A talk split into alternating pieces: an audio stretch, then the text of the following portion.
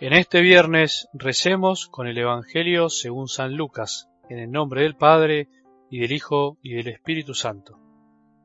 En aquel tiempo los escribas y los fariseos dijeron a Jesús, Los discípulos de Juan ayunan frecuentemente y hacen oración, lo mismo que los discípulos de los fariseos, en cambio los tuyos comen y beben. Jesús les contestó, ¿Ustedes pretenden hacer ayunar a los amigos del esposo mientras él está con ellos? Llegará el momento en que el esposo les será quitado, entonces tendrán que ayunar. Les hizo además esta comparación.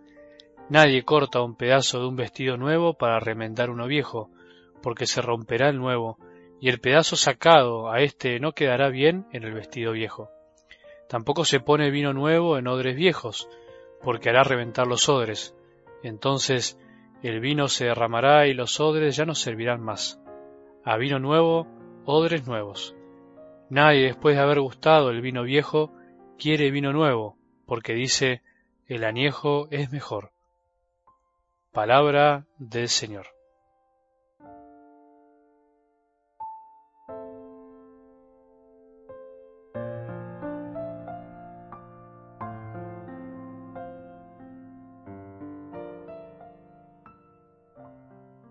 Cuando no vivimos nuestra religiosidad al modo de Jesús, cuando nos olvidamos que en definitiva ser religioso no es una cuestión externa solamente, sino que parte del corazón, cuando nos olvidamos que justamente el religioso es aquel que vive ligado, se religa a la divinidad y por eso busca amarlo, y como busca amarlo también se deja amar y se deja enseñar y se deja mostrar el camino y el camino que nos muestra la divinidad, que es Jesús, es el de entregarnos a los demás, es en definitiva olvidarnos de nosotros mismos por amor a los otros.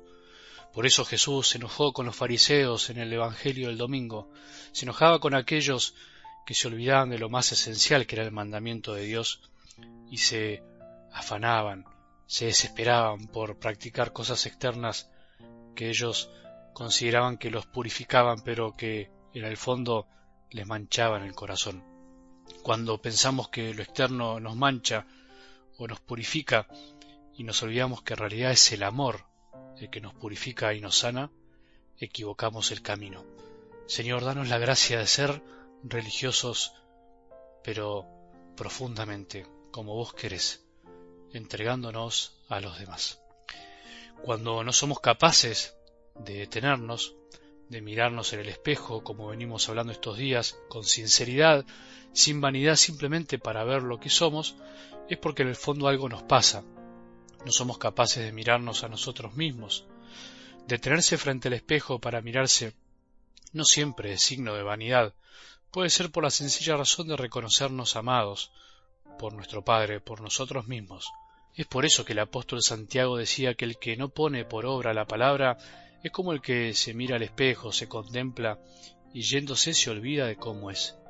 No vivir la palabra de Dios es olvidarse lo que uno es, porque Dios nos habla de lo que fuimos, de lo que somos y de lo que quiere que seamos. Por lo tanto, no poner por obra lo que nos dice es en el fondo no saber quiénes somos, no ser religiosos, olvidarnos de dónde venimos y hacia dónde vamos. Intentemos no ser hoy oyentes olvidadizos, busquemos reflejarnos en Jesús y animarnos a contemplarnos. Tomando algo del Evangelio de hoy podríamos preguntarnos qué valor y qué sentido tiene para nosotros los cristianos privarnos de algo que en sí mismo es bueno y útil para nuestro sustento como el alimento. Jesús dice que cuando Él le sea quitado, cuando el esposo le sea quitado, o sea, cuando él ya no esté más en este mundo con nosotros físicamente, los discípulos tendrán que ayunar. Y podríamos decir que en esta etapa de la historia estamos nosotros. Jesús habla directamente de que el ayuno tenemos que hacerlo y es bueno hacerlo. Él lo hizo. La misma Sagrada Escritura y toda la tradición de la Iglesia a lo largo de los siglos nos muestran que el ayuno es de gran ayuda para luchar contra el pecado y todo lo que nos induce a Él, para luchar contra nuestras debilidades, para fortalecer nuestra voluntad. Jesús en el Nuevo Testamento nos da una razón profunda del ayuno, porque esto es lo que tenemos que encontrar, la razón profunda, para no caer en una práctica vacía, que puede ser muy religiosa pero sin corazón. ¿Por qué es bueno ayunar? Dice, a vino nuevo, odres nuevos. No podemos hacer algo nuevo con el mismo corazón de antes. Tenemos que buscar tener un corazón nuevo. Odres era el recipiente en donde se guardaba el vino, que era un recipiente de cuero. Bueno, a vino nuevo, a esta nueva noticia que nos viene a traer Jesús, hay que encontrar una nueva manera de guardarlo, en un recipiente nuevo. Por eso Jesús nos enseña que el verdadero ayuno consiste más bien en cumplir la voluntad del Padre que ve en lo secreto y nos recompensa. El ayuno entonces está orientado a que nos alimentemos del verdadero alimento, que es hacer la voluntad de Dios. Por eso la finalidad del verdadero ayuno es alimentarnos de este alimento verdadero. Incluso hay un santo que decía algo muy interesante que creo que nos puede ayudar. Dice así, el ayuno es el alma de la oración y la misericordia es la vida del ayuno. Por tanto, quien reza, que ayune, quien ayune, que se compadezca, que preste oídos a quien le suplica, a aquel que al suplicar desea que se le oiga, pues Dios presta oídos a quien no cierra los suyos al que suplica. El ayuno está orientado hacia la caridad, al amor, a la misericordia, está orientado a que tengamos la voluntad dispuesta para estar pensando más en los demás, para no estar tan centrados y encerrados en nosotros mismos. En nuestros días parece que el ayuno es una práctica que perdió su valor espiritual. Por eso, a vino nuevo, odres nuevos, corazón nuevo, no es cuestión de hacer algo por hacerlo. Lo extraño es que incluso fuera de la iglesia el ayuno es reconocido, valorado por médicos, por muchísimas personas que dicen que el ayuno les hace bien, pero para buscar en definitiva un bienestar material, un bienestar del cuerpo, incluso para terapias del cuerpo. Sin embargo, para los que creemos en Jesús, en primer lugar el ayuno es para conformarnos con la voluntad de Dios.